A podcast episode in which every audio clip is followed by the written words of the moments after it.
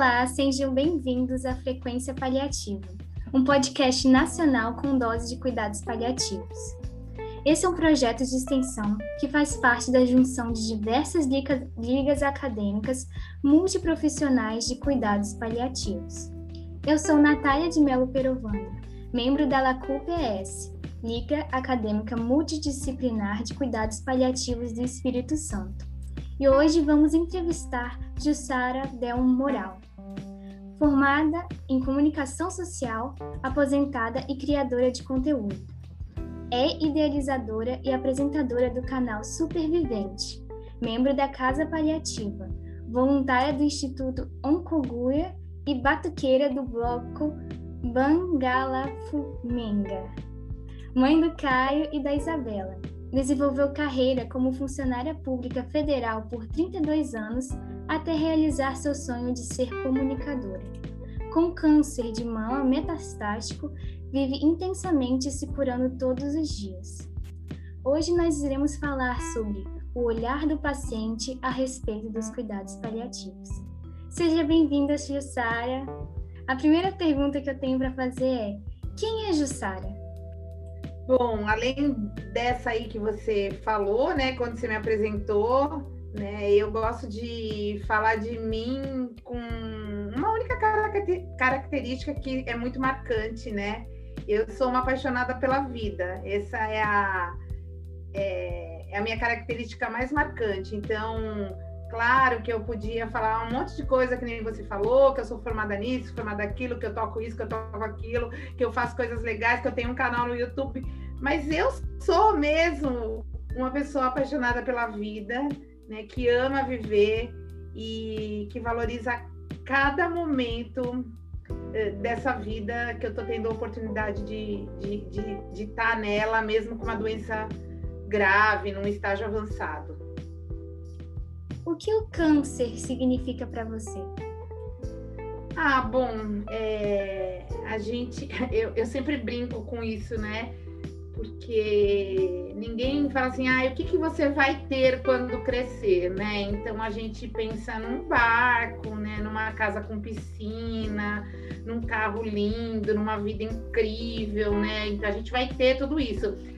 Eu tive câncer e descobri o câncer, uh, foi um baque, como é para todo mundo, e, e logo uh, em seguida do tratamento primário, que a gente estava tudo certo, fiz tudo que eu tinha que fazer, rádio, química, cirurgia, e achei que de, de lá para frente eu ia me curar, né? Que eu estava em remissão, mas depois de dois anos eu descobri as primeiras metástases, né? Que foram no pulmão de, dali para frente eu desenvolvi metástases nos ossos, principalmente na, na calota craniana, que é onde eu, onde eu trato até hoje, que eu tenho é, um, meu, a minha maior parte lesionada pelo câncer, eu já tive uma lesão cerebral.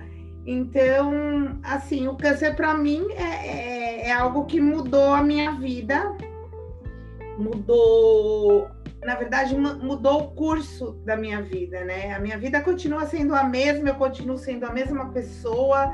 É, eu acho engraçado, assim, que tem, a gente vê pacientes com câncer é, falando, ai, ah, eu sou uma outra pessoa, eu sou uma nova pessoa. E aí fica parecendo que a gente virou santo. Eu acho que a gente se torna uma nova pessoa, sempre, né? Com, com o passar do tempo, com a maturidade, com as coisas que vão acontecendo na nossa vida. E o câncer, sim, é um acontecimento muito marcante, principalmente na minha vida, que ele não saiu dela, não foi um, um acontecimento que aconteceu e acabou.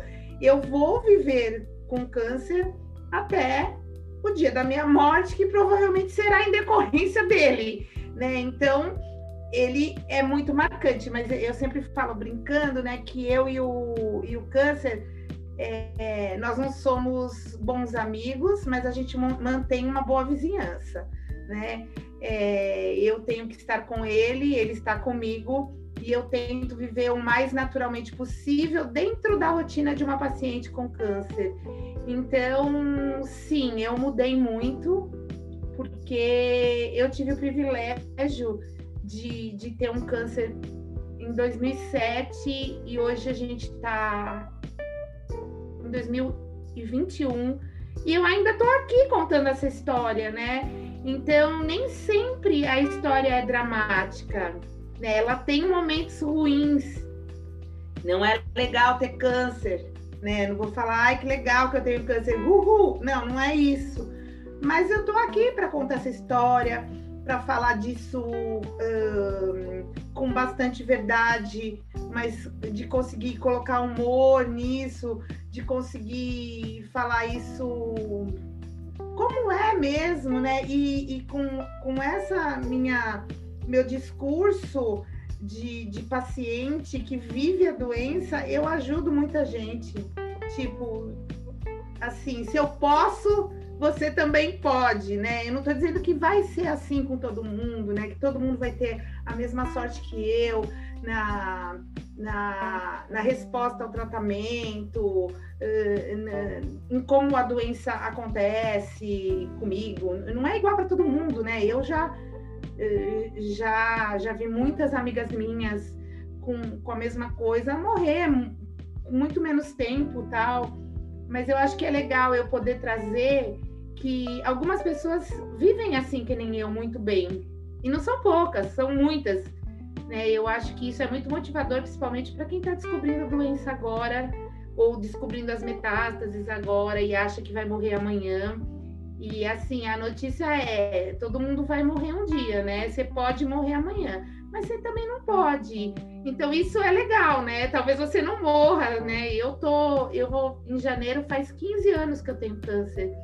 E em agosto do, desse ano, eu já perdi meio as contas, mas acho que agora vai fazer 13 anos que eu tenho metástases. Então, isso é uma, é uma, é uma marca a se comemorar, né? Então, assim, o câncer mudou, assim, muito minha vida. Mas não teve só coisa ruim nessa trajetória, teve coisa legal também. Como toda a vida, né? Como a vida de todo mundo, né? Tem coisa legal, tem coisa ruim. Claro, se você chegasse aqui com o gênio da lâmpada e falasse assim, escolhe alguma coisa, eu ia pedir, esfregar a lâmpada e falar assim, eu não quero mais ter câncer. Mas eu tenho, então vamos que vamos. Uhum. O que é o cuidados paliativos para você? Bom, ai, eu tive a sorte de, de, de descobrir cuidados paliativos, né? Eu ainda não tenho uma intervenção de cuidados paliativos de um, de um paliativista, por exemplo, que eu ainda não preciso, mas eu já sei que o cuidado paliativo eh, já faz parte da minha vida, porque eu mesma procuro este cuidado. Eu não tenho uma intervenção direta de um paliativista, porque eu ainda não senti essa necessidade, não, não, não acho que preciso nesse momento. Mas eu já, eu já pratico várias coisas que me ajudam a viver esse tratamento que eu faço. Então, vamos ser mais uh, clara no que eu estou falando, né? O cuidado paliativo é algo que existe para aliviar os nossos sofrimentos, né? Aliviar o sofrimento do paciente com uma doença grave, ameaçadora da vida e tal, né? E, e eu já sei é, de, de, eu, eu acho que ninguém nasceu para sofrer, né? E o cuidado paliativo ajuda muito o paciente a aliviar os seus sofrimentos. Então, eu já sei disso, eu já, eu já me beneficio disso, porque eu não sou uma pessoa que, que aceita como alguns médicos ainda, infelizmente, em 2021 ainda falam assim: ah, mas você tem câncer, você faz um tratamento agressivo, você vai ter dor, você vai ter efeito colateral. Tudo bem, isso eu até sei, mas assim, eu quero não sentir ou aliviar isso na minha vida. Eu já tenho uma doença grave, eu já vivo uma doença em tempo integral para o resto da vida, né? O que, que é, o que, que a medicina tem para me oferecer. Né? Nem os médicos ainda sabem que sim, que, que tem muita coisa a oferecer. Ainda existe médico que fala assim: ah, agora chegou num ponto que não temos nada para fazer. Né? E a gente que sabe o que é o cuidado paliativo, que se beneficia do cuidado paliativo, sabe que sempre há o que se fazer, né? Sempre há o que fazer. Até o último suspiro, existe sim coisas para se fazer para o paciente. Talvez você chegue naquele momento que a quimioterapia não eh, vai fazer mais mal do que bem, né? Uh, aquele momento que realmente esse tratamento não, não, não é mais possível para aquele paciente. Mas existem outras coisas que a gente pode fazer para esse paciente chegar até o momento final uh, com as suas dores controladas, aliviadas, e não são não só dores físicas, né? A, a, todas as dores, né? Sociais, espirituais, uh, físicas, sei lá, tem é tudo, tudo quanto é dor. Então, quando a gente descobre, nós pacientes, quando a gente descobre, vou falar por mim, né? Quando eu descobri que existia um cara que podia me ajudar nisso, né? E, e, que não é só lá no finalzinho da minha vida. No final da minha vida vai sim ter aquele cuidado, né? Na terminalidade. Mas todo doente grave tem direito ao cuidado paliativo, né? Com uma doença grave.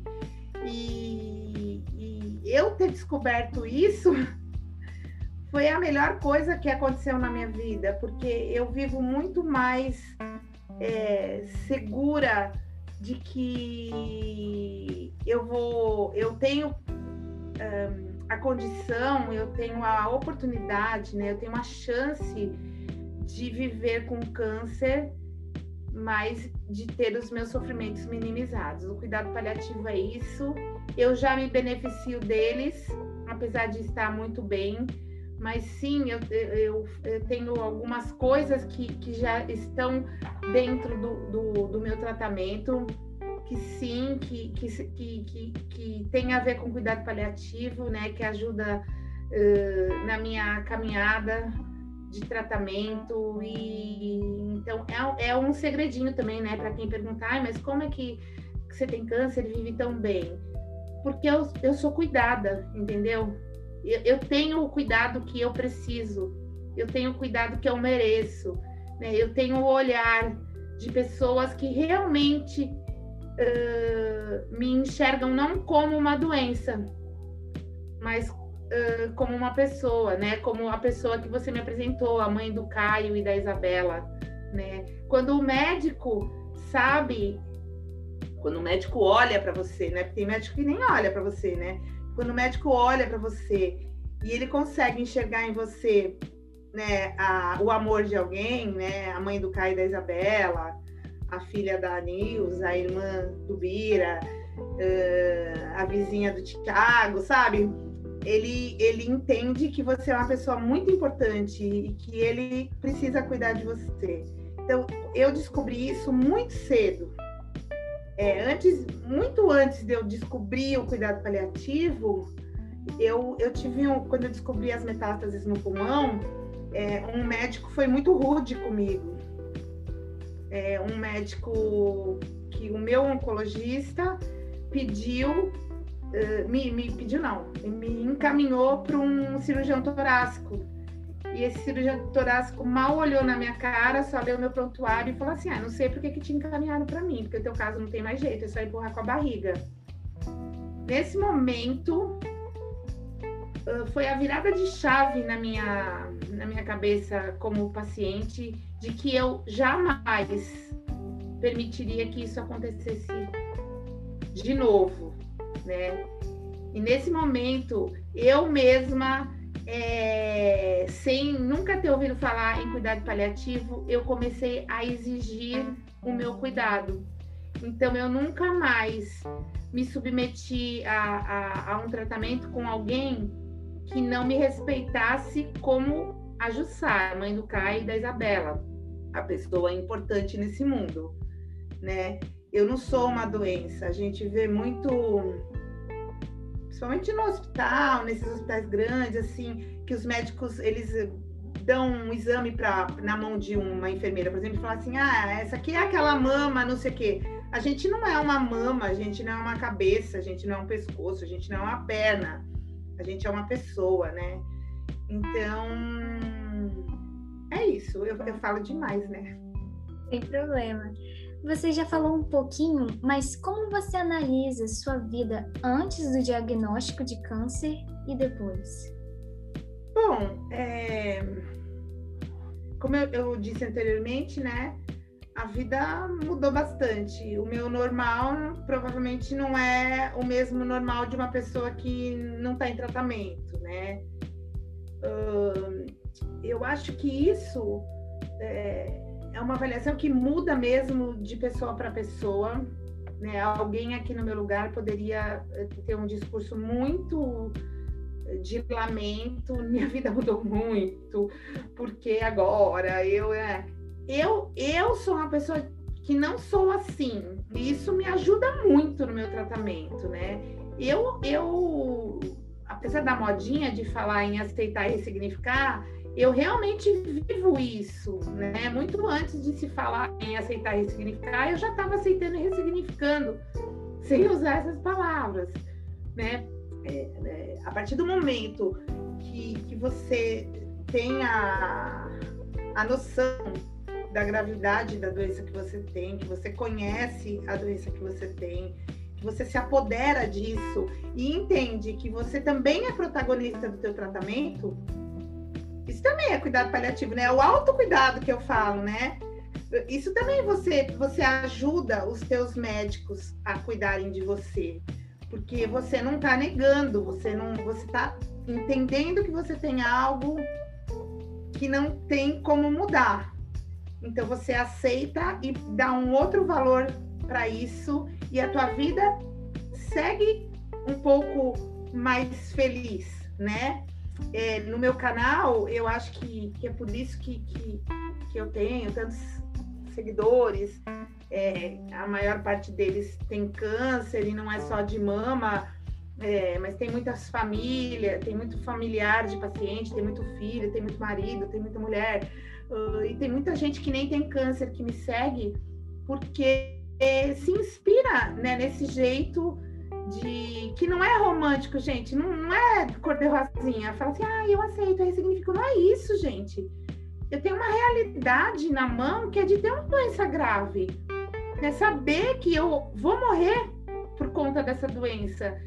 Mas eu sei também que eu tenho um monte de coisa que eu posso fazer enquanto isso, que eu continuo sendo a mulher que eu era, só que agora com uma doença. Né? Eu, eu, eu, eu tô sabendo que eu posso ter cuidados, né? que eu posso viver bem com essa doença e, e quando eu tiver em crise ou eu não tiver tão bem assim, eu sei que eu posso ter um cuidado também para eu viver melhor neste momento de crise da doença ou se eu tiver na, num momento na, de, de, de, de morrer mesmo, né, na terminalidade, que eu posso eh, ter eh, alguém, alguém ou uma equipe que me proporcione uma, uma, uma boa morte, né?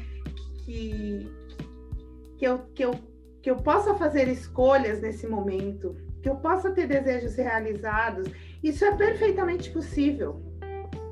Ninguém me contou, eu já vi, eu tive muitas amigas que morreram e já tiveram o privilégio de ter é, alguns dos seus desejos realizados ali dois, três dias antes de morrer, sabe? De poder estar com a família delas, de ouvir a música que elas mais gostam, de ter. Uh, de, de, sei lá, se de repente conseguisse comer, mas comer o que mais gosta. Então, uh, e, e naquele momento que não dá mais, né, entender que é o momento, agora é o momento de me apagar, manda bala aí, né, na, no remedinho, né, na minha sedaçãozinha paliativa e conseguir se despedir de todo mundo. É, muita gente acha isso mórbido. Eu fico feliz de pensar que eu vou ter essa chance. Eu fico muito feliz mesmo. e eu já estou escrevendo isso, né? Já estou deixando isso documentado do que eu quero, do que eu não quero. Então, eu tenho certeza que eu vou morrer uh, uh, muito dignamente, que eu vou ser tratada com dignidade. E isso também depende da, da gente ainda, né? Que bom um dia, né? Que todos os estudantes de medicina tenham é, essa matéria no currículo, né? Que, que cuidado paliativo seja uma matéria importante, que todos os médicos saibam o que é, porque ainda não é assim, né? Então, que agora a gente possa, né? Vocês, né, que estão uh, interessados nesse assunto, nós que somos pacientes, né? vocês, futuros médicos, que a gente possa, agora, nesse momento que as pessoas ainda não sabem que, que como elas têm essa chance de ter tudo isso quando estão doentes, né? Que a gente possa disseminar essa, essa contar para todo mundo, né? Essa maravilha de novidade, né? E que um dia isso seja normal, que a gente nem precise lutar para ter cuidado paliativo. Perfeito, perfeito. Você falou um pouquinho sobre uma situação desagradável antes que você teve, mas você tem mais alguma situação desagradável que você sofreu por ser uma paciente de cuidados paliativos?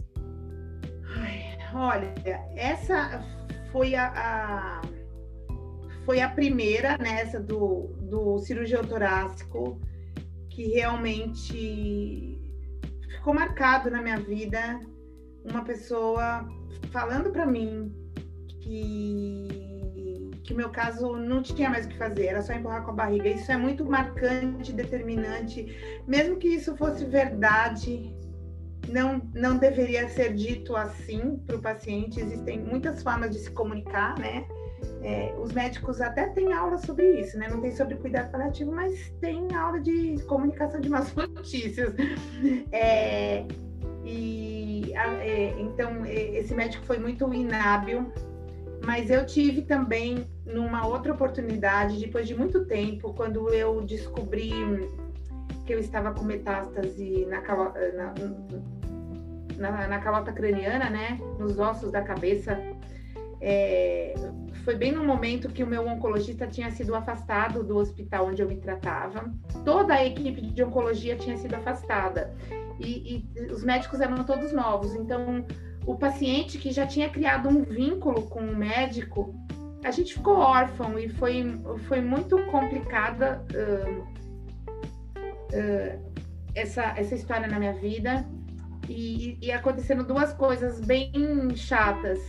É, eu marquei uma consulta com uma outra oncologista da equipe nova, obviamente, que eu precisava continuar meu tratamento. E ela falou a mesma coisa. Ela falou que que o meu caso já estava bem avançado, que eu já tinha tratado o pulmão e que agora eu estava com metástases na calota craniana e que isso ia avançar cada vez mais e eu ia morrer por causa disso e que não tinha muito jeito. Tipo assim, o que, que você está fazendo aqui? Sabe? Era meu tratamento como assim? Né? Eu tô aqui porque eu, eu, faço um tratamento, eu preciso continuar esse tratamento e agora eu tive uma progressão de doença. Né? Qual a estratégia que, que você tem para mim? Né? E, e ela me tratou como a doença, não como aquela pessoa importante que eu sou, né? que, que eu tô falando aqui desde o começo, né? Eu, eu sou muito importante, gente. Como é que a pessoa fala que eu não, não tenho mais jeito? Eu, eu saí me esbravejando, batendo porta e, e batendo os pés, e, e, eu fiz uma reclamação formal. E eu, nessa reclamação formal, eu acabei sendo recebida pelo diretor do hospital, porque nesse mesmo tempo eu estava fazendo uma campanha lá no hospital, então tinha abaixo assinado, eu fiz um manifesto que correu à internet, e o povo queria ver o demônio, mas não queria me ver na frente, o povo do hospital. Porque eu estava lutando pelo meu direito, pelo direito de todas as outras pessoas, que já tinha criado um vínculo com aqueles médicos. Como que eles mandam uma equipe inteirinha de, de oncologista embora? Eles deixaram não sei quantos mil pacientes um, órfãos, né? Então, a, nessa reunião com, com o diretor do hospital, ele simplesmente olhou para mim e disse que eu não tinha direito de, de reclamar de nada e que eu tinha que dar graças a Deus que no meu estado eu ainda tinha um hospital para me cuidar. É, tipo assim, você, você vai morrer? O que, que você tá aqui, né? Eu entendi assim, você vai morrer mesmo, né? Você já, você já tá num, num, num grau da doença, vai tipo assim, cala sua boquinha e vai tratar da sua doença e, e para de, de ficar reclamando.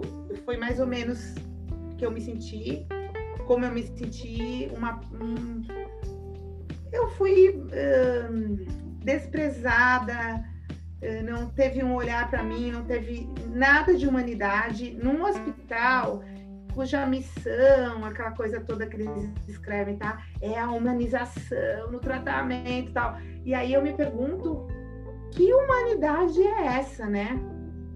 É, eu sempre falo também, quando, ah, nas, nas palestrinhas que eu dou e tal, né? que o médico ele é técnico e ele tem obrigação de ser ótimo no que ele faz, né? Mas que humanização a gente não aprende na escola só, né? A gente tem que ter isso, né? Porque com qual quimioterapia se trata sofrimento, né? Não existe ainda uma quimioterapia que trata sofrimento.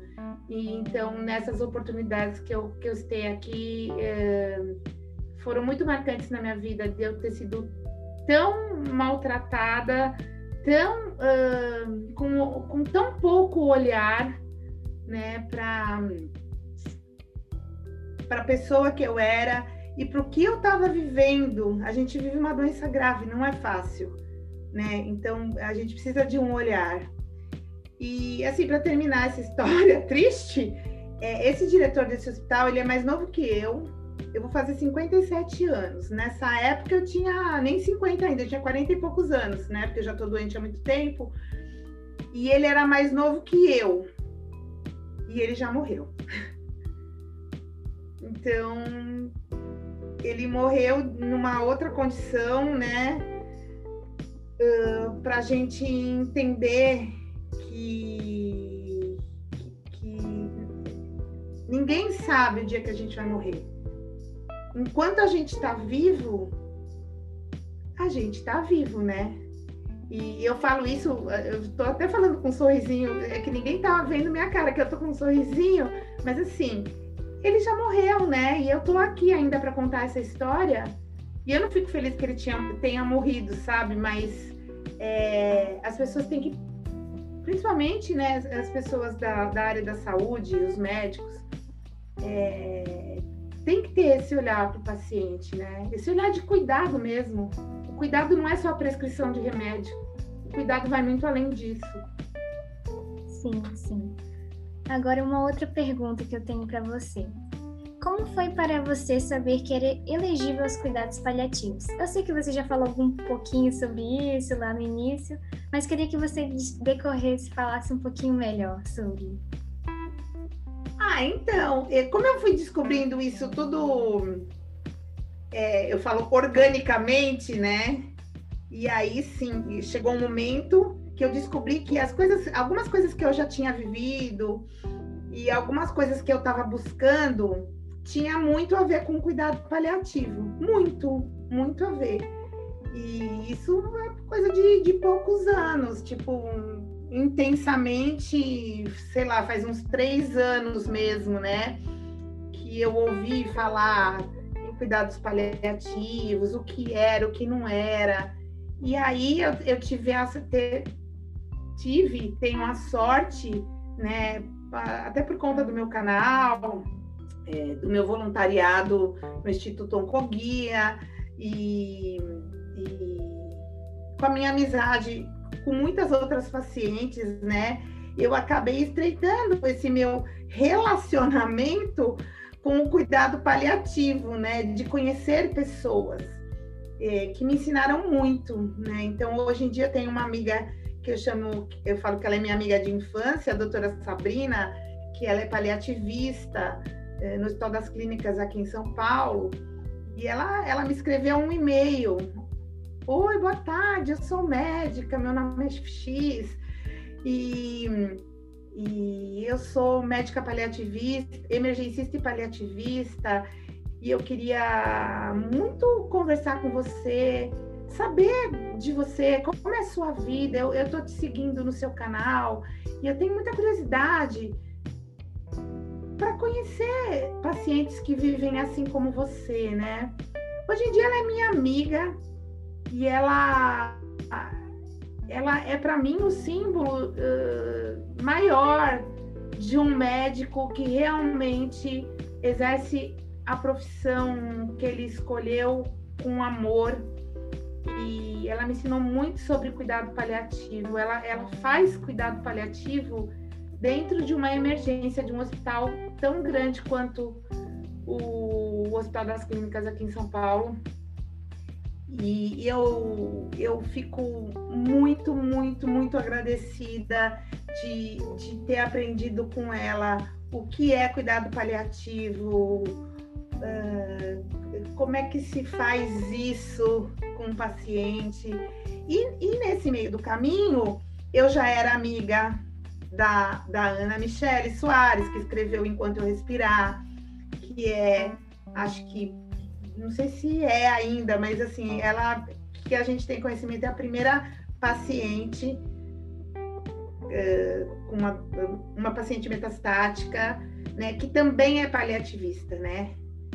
E, e, aí, e aí uma coisa puxa a outra, eu acabei tendo um contra, contato mais estreito com a Casa do Cuidar, com a doutora Ana Cláudia Quintana Arantes, que quem está ligado em cuidado paliativo sabe quem ela é, e, e, de ser membro da Casa Paliativa, que é um, um, projeto muito legal dentro da Casa do Cuidar, né? Que, que é um projeto da Ana Mi, e que a gente acolhe pacientes dentro desta, desta casa, que, que ainda é virtual por conta da pandemia, porque foi inaugurado ano passado, e a casa física ainda não existe, mas que é um espaço de acolhimento, de aprendizado, de troca, e onde a gente tem um auxílio muito luxuoso de ter a equipe da Casa do Cuidar para olhar para a gente, nós pacientes, não só de, com câncer, mas pacientes é, com todo tipo de doença grave, ameaçadora da vida e tal né? E, então a gente tem uma troca muito grande dentro desse grupo. A gente tem aulas, né? Então a gente já teve aula sobre dor, sobre fadiga, não, não mais nem menos do que com a doutora Ana Cláudia, né? Olhando para a gente nessa telinha, mas enfim. É, então a gente se empoderou muito, né? Todos nós da casa paliativa, e a gente começou a, a lutar por esse cuidado e a, a também eh, para quem está chegando, eh, pacientes que, que, acabam chegando na casa paliativa e ainda não entendem muito bem e ainda negam um pouco isso e não querem. E aí a gente formou uma grande comunidade de gente que, que briga por cuidado paliativo, né? Que, que a, ali a, a, casinha também abriga, a gente fala a casinha, né? A casinha abriga também cuidadores que também precisam de cuidado. Né? Os cuidadores também precisam muito de cuidado para poderem cuidar, porque eles também uh, têm um sofrimento. E então assim, é... ter descoberto cuidado paliativo para mim me ajuda muito, muito, muito, muito, muito, muito nas, nas piores horas. Me ajuda muito a ajudar as pessoas também. Então, nós lá, os, nós pacientes, a gente que se beneficia do cuidado paliativo, a gente também ajuda os outros pacientes. É, então, assim, é, eu não consigo nem, nem expressar em palavras, né, como o cuidado paliativo tem sido importante na minha vida. Muito, mas muito mesmo. Sim, muito bonito o seu depoimento. Eu queria fazer outra pergunta. Como seus familiares, eles lidam com os cuidados paliativos? Oh Deus, eu tenho uma história um pouco diferente das outras pessoas em relação à família, né? É porque eu percebo uh, que todo mundo que tem uma doença grave, vou falar mais de câncer, né, que é com quem eu tenho mais contato, é, todo mundo tem uma família, uma rede de apoio e tal. Eu não tenho. não que eu não tenha família, eu tenho família, mas eu não tenho essa rede de apoio. E aí é, é um outro assunto, né? Que, que não sei se cabe aqui falar, mas hum, não é culpa deles. Talvez tenha sido minha culpa de sempre ser muito forte e, e, e fazer com que as pessoas achem que eu não preciso de apoio e de ajuda. Então a minha família é aquela família que ela está disposta a me ajudar se eu precisar, sabe? Se eu pegar o telefone e falar assim, ah, vem aqui correndo que estou passando mal, me leva em tal lugar. Sim, eles vão. Olha, eu estou precisando de dinheiro para fazer um exame nanana, e eu não tenho. Eles vão me ajudar a ter esse dinheiro. Mas eu não tenho esse cuidado diário. Ou esse cuidado integral, ou sei lá como é que eu vou falar. Até porque eu também não estou precisando. Mas quando eu preciso de um cuidado, eu moro com a minha filha. É, atualmente ela não está aqui, já ela vai ficar seis meses nos Estados Unidos, então agora eu estou sozinha. Se eu tiver um piripaque, eu vou ter que chamar alguém, mas eu tenho, eu tenho uma rede de apoio, né? Porque eu tenho muito amigo, eu tenho esse povo todo da casa paliativa que vai, vai, vai me ajudar e tal. Mas a minha família mesmo, a única pessoa que sabe, que entende que sabe do que a gente está falando aqui agora é a minha filha, que mora comigo, que não está nesse momento, mas que volta em setembro, que é a minha companheirinha de vida e de casa e de tudo, né? E, e é ela a, a pessoa a, que, a quem eu confio o meu cuidado, que é uma tremenda de uma responsabilidade, assim. E ela fala, ai mãe, né? Mas ela é a única pessoa que eu sei que sabe o que é cuidar paliativo, que sabe a importância e que sabe como eu quero ser bem cuidada. Então, é, quando você perguntou de família, é, essa é a única pessoa que é, dentro da minha família, da minha história, é a minha filha, ninguém mais. Mas, em contrapartida, eu tenho muitas amigas que não têm câncer e que eu eu ensino muito para elas e elas já estão aprendendo sobre isso, então elas também sabem o que eu quero, sabe? E como elas podem me ajudar. Isso tem sido legal também, tem sido um aprendizado para elas também, porque a gente tem a tendência de achar que nunca vai acontecer com a gente, que nunca vai ser na nossa família, mas sim pode ser. E, então a minha rede de apoio seria seriam mais os amigos e a minha filha. E eu tenho também a doutora Sabrina, né, que eu falei dela já, que eu vou designar ela como a minha procuradora de saúde, assim, quando eu tiver. Mas isso é lá para frente, quando eu tiver nas últimas, assim, né? é, para ela ajudar a minha filha nessa tarefa de fazer uh, com que minha, as minhas escolhas sejam respeitadas quando eu não puder mais responder, né? Então, eu já tô deixando tudo muito bonitinho. Eu falei que eu já tô armando um exército, assim, para que eu é, tenha uma, uma, uma boa vida, mesmo doente, e que quando eu chegar na morte, eu tenha uma boa morte também. Então, tá tudo bem esquematizado. Perfeito. E agora, nossa última pergunta é qual mensagem, é mais assim, qual mensagem você deixaria para uma pessoa que teve um diagnóstico recente de uma doença incurável e ameaçadora da vida? Ai, gente, eu acho que a minha fala toda é, fala disso o tempo inteiro, né? Que fala de vida. Eu comecei dizendo que eu era apaixonada pela vida, eu termino dizendo que eu quero ter uma boa vida mesmo doente e uma boa morte, né? Então, eu acho que numa frase, eu vou falar uma frase que muita gente fala, que eu não sei de quem é, é assim, um dia a gente vai morrer, todos os outros dias não. Então, a gente tem que aproveitar muito a nossa vida. E às vezes, às vezes não, sempre, né, quando a gente tem uma doença grave, algumas coisas a gente tem que adaptar. E aí eu me lembro muito de uma de uma amiga minha que já morreu, que é muito conhecida uh, dentro do, das pessoas que estudam cuidado paliativo, entre os pacientes também a gente né, se lembra dela muito, que ela, é, ela chamava Elfriede e ela, ela falava uma, coisa muito legal. Ela falava assim: sonhos são ajustáveis. Então, mesmo diante de um diagnóstico de uma doença grave, você tem. Não, não deixe os seus sonhos. Se não der para realizar, né, que pelo menos uh, você adapte esse sonho. Só para finalizar a história de, da Elfriede, a Elfriede ela, ela construiu um barco. Ela e o marido construíram um barco no quintal da casa deles. Eles moravam numa casa muito grande aqui em São Paulo, em Cotia, e eles tinham um sonho de velejar mares, mares, não só dentro do Brasil, eles queriam fazer navegar muito, né?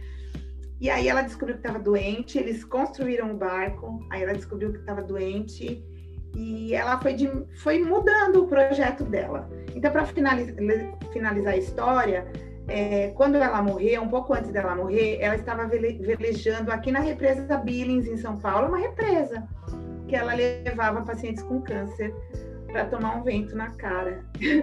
e isso é uma coisa muito emocionante, uma coisa muito linda. É, a Eufrid deixou um legado muito grande de, de, de ajuste de sonhos, porque ela não conseguiu navegar os mares de outros países, nem os mares do Brasil. Ela conseguiu ficar só aqui em São Paulo e os mares do Brasil, não é que a gente só tem um mar, né? Mas vocês entenderam a poesia. É, e aí ela conseguiu velejar com o barco dela, que ela construiu com tanto apreço, com tanto afinco, e ela fez disso um legado, levava uh, pacientes como ela uh, para velejar na represa. Então, é, o recado é esse: vivam, vivam hoje, né? Um dia a gente vai morrer mesmo, mas todos os outros dias a gente vai viver e que a gente possa ajustar os nossos sonhos, porque eles são ajustáveis, dá, dá para a gente continuar sendo é, no meu caso, né, a mãe do Caio, da Isabela, a pessoa que batuca no bloco de carnaval, a pessoa alegre, feliz e que tem um monte de projeto, mesmo tendo câncer. Muito obrigada, Jussara. Foi um prazer imenso poder falar com você, tá bom? Sua história é incrível. Nós gostaríamos muito de agradecer a sua audiência, caro telespectador, e aos patrocinadores pelo apoio e patrocínio nesse projeto. Não deixe de seguir nosso Instagram, arroba Frequência Paliativa, para participar de sorteios e acompanhar nossos próximos episódios. Está rolando muita coisa legal lá. E lembre-se que cuidados paliativos não é sobre morrer, é sobre como viver até lá. Até a próxima, pessoal!